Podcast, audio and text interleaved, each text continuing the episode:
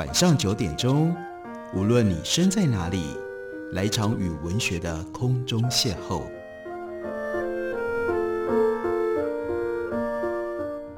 杨照谈书，邀您一同遨游文学世界，认识古今中外的经典之作。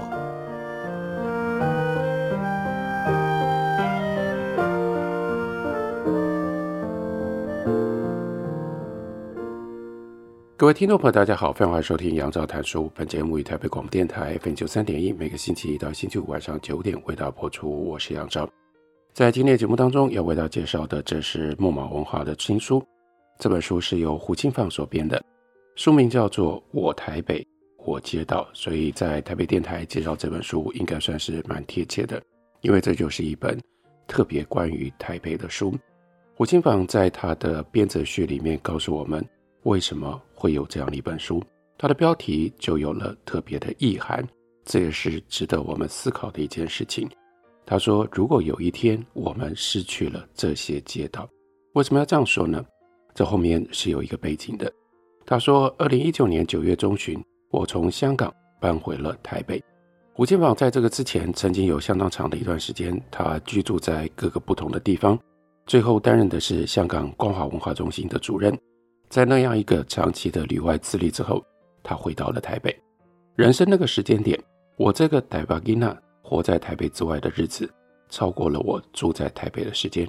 纵然内心深处自我定位的城市游标已经移动不止一次，当有人询问我来自于何处，一直以来我依然回答台北。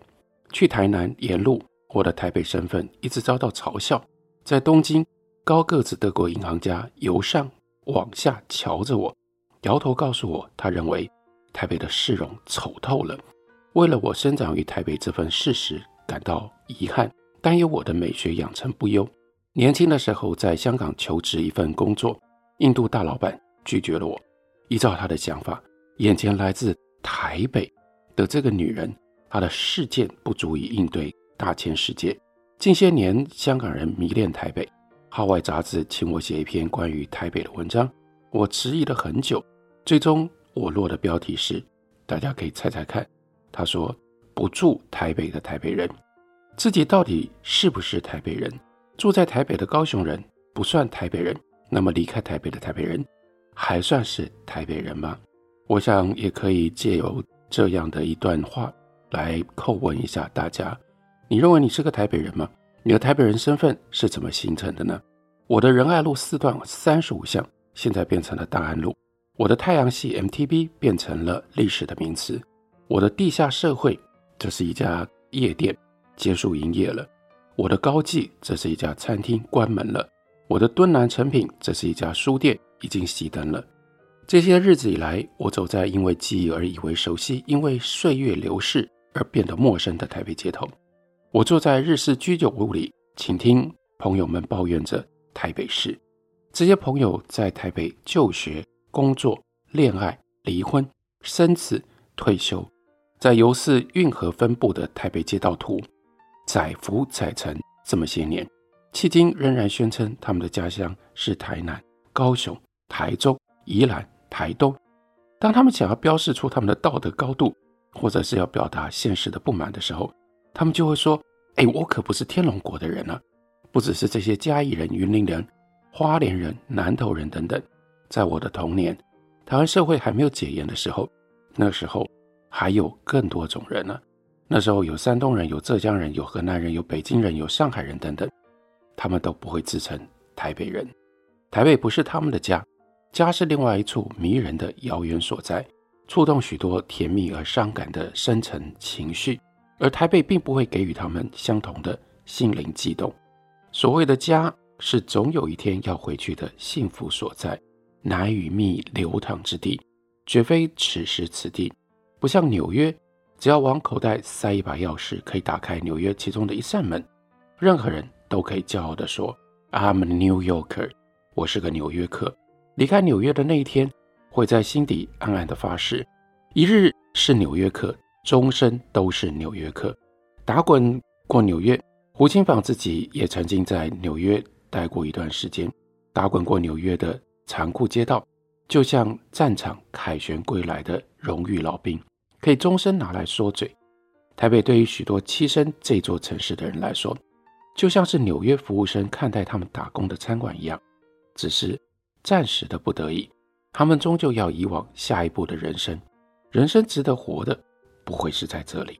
就像无法选择自己的父母，一个人不能选择自己的出生地。我曾经羡慕那些不是台北人的台北居民，他们过年的时候，哎，有个家可以回去。而我自己呢，日复一日留在这块潮湿的盆地，过着穷极无聊的日子。这里没有稻香，没有一双黑色眼眸，因为夜夜眺望远山之上浩瀚星空而啧啧发光。我就只有这些柏油路面。而且总是铺不平整、满目疮痍的楼房和屋顶加盖，屋主任其斑驳，顶多就只是换了新的铁窗。私家车仿佛怕巷子还不够窄，停满了两边。摩托车咆哮着穿梭里巷，以后更有那自行车绝不让入行人。花园绿地永远不够。每当中午烈日当空，每个走在路上的行人。都显得仓皇无助。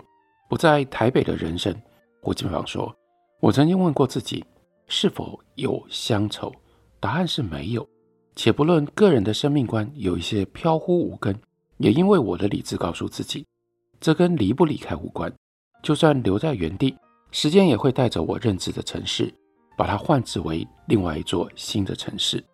台北的中华商场被拆迁了，大巨蛋开发了，废置了。”中山足球场后来又变成年轻人的工作共同空间，变换是城市的终极本质。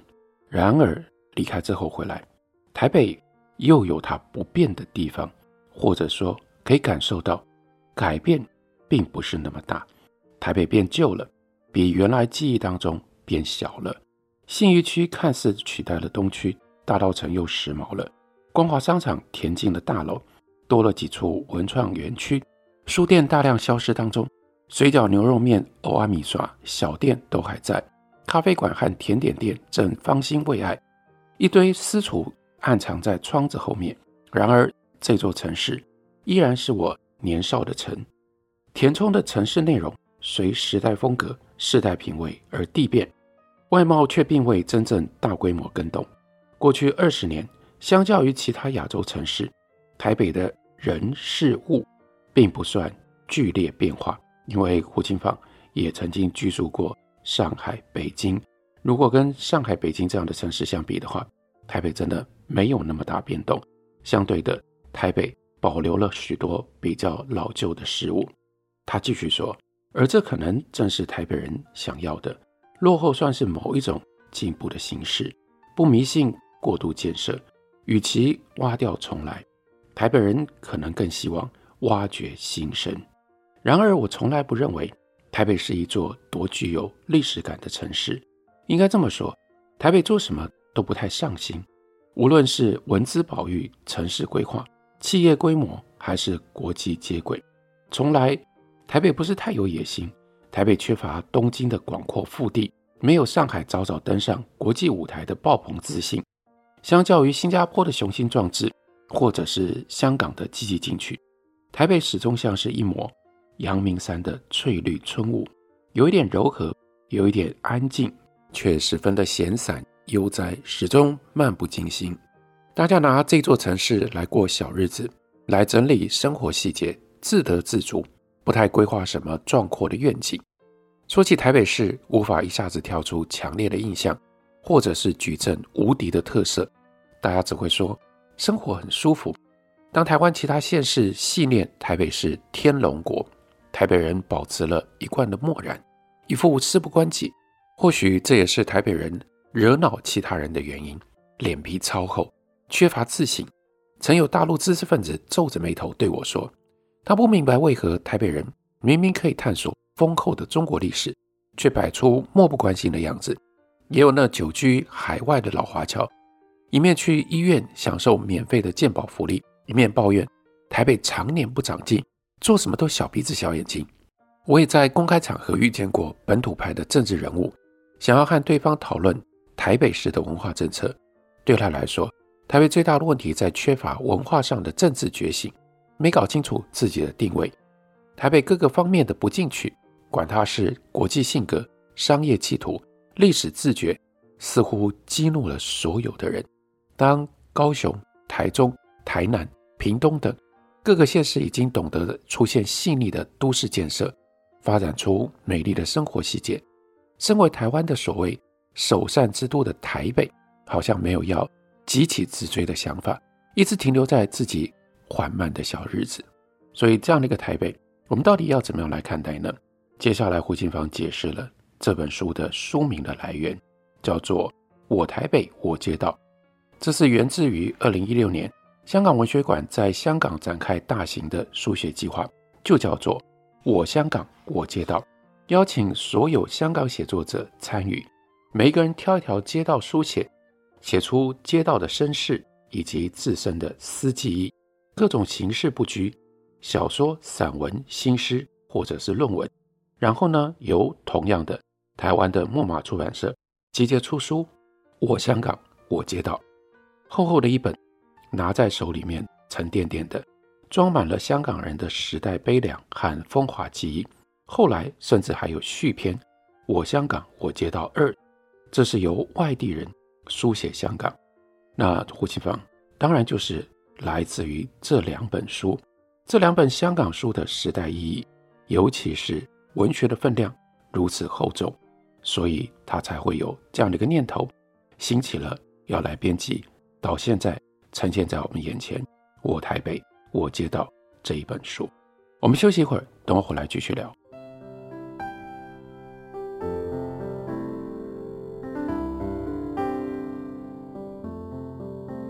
听见台北的声音，拥有颗热情的心，有爱与梦想的电台，台北广播 FM 九三点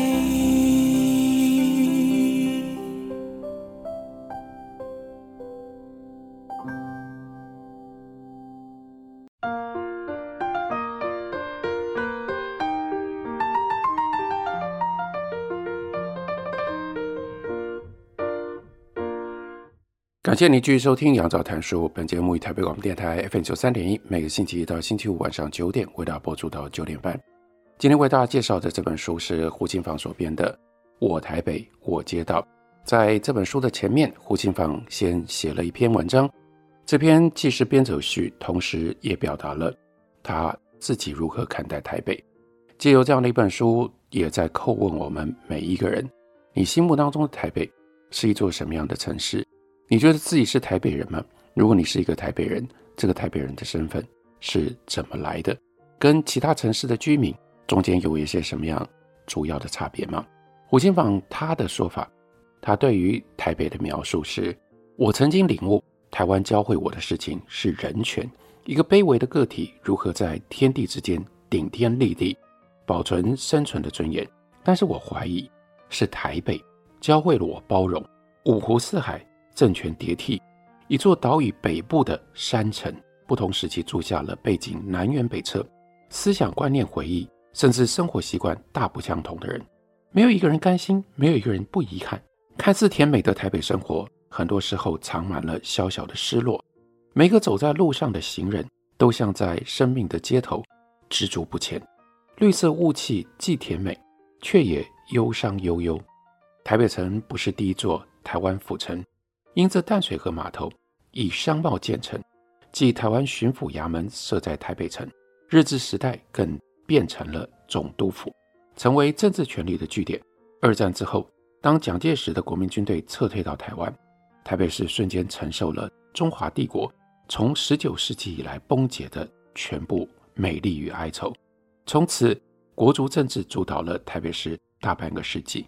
或许台南人很知道自己是谁。台北人还真的不知道自己是谁，或说台北人不太在乎自己是谁了。这件事很重要吗？孤城遗族的悲愤或后殖民意识的高涨，都发生在台北，都推上了台北的街头，一波又一波。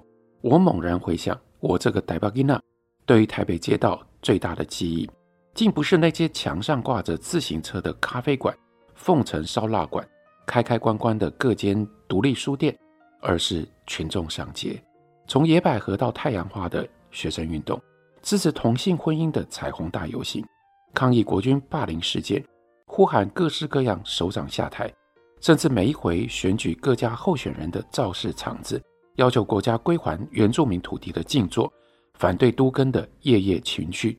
这座城市的人说到底，分明一点也不漫不经心，慷慨激昂的很。他们不介意难看的屋顶加盖，但会为了市长说出歧视女性的话而表达巨大的愤怒，要求改变。他们的美学表现在看不见的地方，他们的坚持或许不是拥有一座无懈可击的世界级美术馆，但他们讲究某一种面对世界的态度。这段话对我们来讲也是一个提示：我们是这样认识台北的吗？台北的这一面对所有的听众朋友，作为台北人有多大的重要性呢？我们再往下看下去，胡金榜说：“是了，台北的淡漠气质，只不过是面对世界的某一种态度。所有的小日子都躲不过大时代。过去一百多年，台北必须学会风风火火当中如何沉静地把日子过下去。他无法完全控制自己的命运，但他能够掌握自己面对世事的态度。他讨人厌的地方，恐怕也就是他最迷人之处。台北不在乎任何人。”台北短视、势利、乡愿又无情，毫无理想性格。但相较于其他亚洲城市，台北已经深知排除政权的逻辑，回归到人性的本质，去检视社会价值的优先顺序。宛如古希腊的雅典，台北提供它的街道，让人们公开辩论、争执，无穷无尽地交换意见，选择绝交也可以和解，然后继续过日子。曾经是二二八事件的流血街头，现在这里是民主的天堂。自由没有办法量化，只有生活在其中才能够领略真谛。那是一种无形的安全感，难以解释。你只能有，或者是没有。住在台北的人之所以白目，因为他对自己的生活拥有强大的安全感。这是非常奇异的恐怖平衡。战争的威胁从来没有消失，国际的处境没有好转。全球城市起跑点上，台北一下子就输掉了。但是住在台北的人却稳稳地生活着，而且按照他们所想要的方式。这应该就是台北人激怒所有其他人的原因。如果要我用一个意象来形容台北，胡金芳说，我会用午夜小酒馆来形容。当你一天下来又疲累又心烦，不想找任何人说话，又不愿意。独自回家，高楼重重叠叠的城市背景里，你突然发现高架桥下有一间灯光温暖的小酒馆。你推门进去，人不多，但酒馆很小，因此也差不多坐满了。食物选项有限，你随便点两样，入口之后却都十分可口。老板和其他熟客聊天，余光照料着你。当你酒杯空了，他不动声色斟满，顺道给你一个真诚的微笑。你窝着暖了胃，耳根发热，偶尔也跟隔壁客人交换笑话。不知何时，你终于心甘情愿推门出去。天色微光，空气闻起来有早晨特有的清冷。四周无人无车，宛如末日空城。那个时候的你，只有一种心情，那就是就算世界垮了，你也无所谓。这不是什么奢华的喝酒的地方。既不炫也不酷，永远一副快要垮掉的门面，却总是还在那里。在每一年最冷的日子，在你人生最快乐的时刻，或你只是感到无聊时候，你就不由自主向这一家午夜小酒馆走去，想要坐上他的吧台，去喝一杯甘美的调酒。不需要等到失去才来怀念，也不用搞什么伟大的文学排场。今天就让我们谈论台北吧，像坐在。我们心爱的小酒馆里，有一搭没一搭，仿佛没有明天的，敬我们的台北。这是胡金芳编这本书的基本的精神。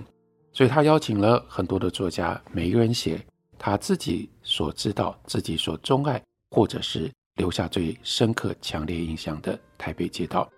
焦元溥就写了《罗斯福路四段》。《罗斯福路四段》有什么值得写的呢？他说，前几年音乐五月天专辑自传当中的一首歌《任意门》，让一家叫做“摇滚万岁”的唱片行受到了关注。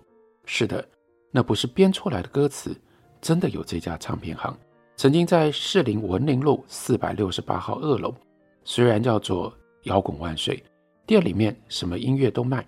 包括颇具规模的古典乐，一度还兼营咖啡厅。焦恩普接着说：“为什么我知道？因为我也是在摇滚万岁度过青春期的孩子，透过这家唱片行建立我最初的音乐收藏。即使现在家里 CD 堆积如山，我仍然能够明确地指出那些在摇滚万岁购买的唱片，每一张都记得，真的不可能忘记。然而要谈唱片行。”而且是古典乐唱片行，有一条街和士林的文林路一样，在我的心中有不可磨灭的地位。我和古典音乐结缘非常的早，这是焦元溥他特别的资历，我们很多人都知道。他十岁开始着迷于古典音乐，高中联考之后就为杂志撰写相关的论述。杂志社在新店宝桥路，对于那个时候住在天母的焦元溥来说。新店宝桥路简直像在七星山上一样的遥远。稿酬一个字一块钱，对，那个时候就一个字一块钱。由于还未成年，邮局开户太麻烦，所以每个月要爬一趟七星山，也就是要搭漫长的公车去领稿费，顺便和编辑聊天。我写的是长篇专栏，字数常常在八千一万字以上，稿费以当年一九九三年的物价水准。还有，当时他作为一个高中生的生活花费来说，相当的可观。但不幸的是，如果要回家，就必须要在公馆转车。为什么叫做这不幸呢？因为这一转，稿费也就所剩无几了。虽然也没太久之前，但那是一个没有 YouTube、没有 MP3，音乐是要透过实体媒介播放才能够聆听的时代。也就是说，想要欣赏录音。哎，you gotta pay，你必须要花钱。由于店家顶多提供选择性的试听服务，购买唱片就变成了赌注和投资。受限于财力，买家对于曲目和演出者下手之前要先做功课。对于买到的录音，多少也就存有这种敬景之心。特别是那些自己亲自体会、确实伟大神奇的演出，喜爱的演奏不只要听上几十遍。几百遍，唱片的封面也会牢牢地刻在心底，包括厂牌图案和代表色。人同此心，那也是讲究设计的时代。黄标、红标、红蓝标，对应的是不同封面色调和构图的美感，自成体系脉络，让人有亲切的熟悉感。这就是为什么当 Philip 跟 EMI 易主改挂上 Decca 和 Warner 的商标的时候，就如同台北公车。二八五被粗暴地改成了敦化干线一样，会有让情人恼怒，唱片世界已然崩毁。难道连记忆都不让留下吗？随着唱片世界而崩毁的，还有唱片行和店员。赌注跟投资不止在买家，也在卖家。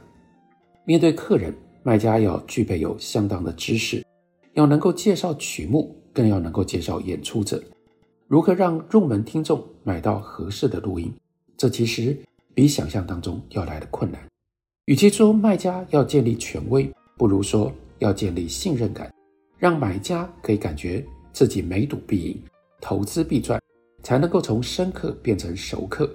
这虽然是为唱片行建立固定财源，也是应该说更重要的是展现卖家的音乐素养和他的鉴赏美学，让唱片行成为。值得花时间流连驻足的地方，也是初听者学习的场所。这就是为什么公馆唱片圈那么迷人。对于古典乐迷来说，罗斯福路四段三十八号的派蒂，一百四十二号的玫瑰，再加上汀州路东南亚戏院楼下的兄弟，还有辛亥路一段上面的经典，这就构成了最美好的音乐风景。唱片固然吸引人，更有魅力的是人。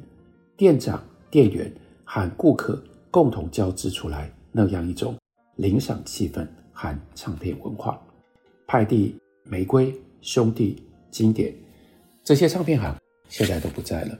不过有焦元溥用这样的一篇文章把它留下来，收录在胡青坊所编的《我台北我街道》书里面，介绍给大家，推荐给大家。感谢您的收听，明天同一时间我们再会。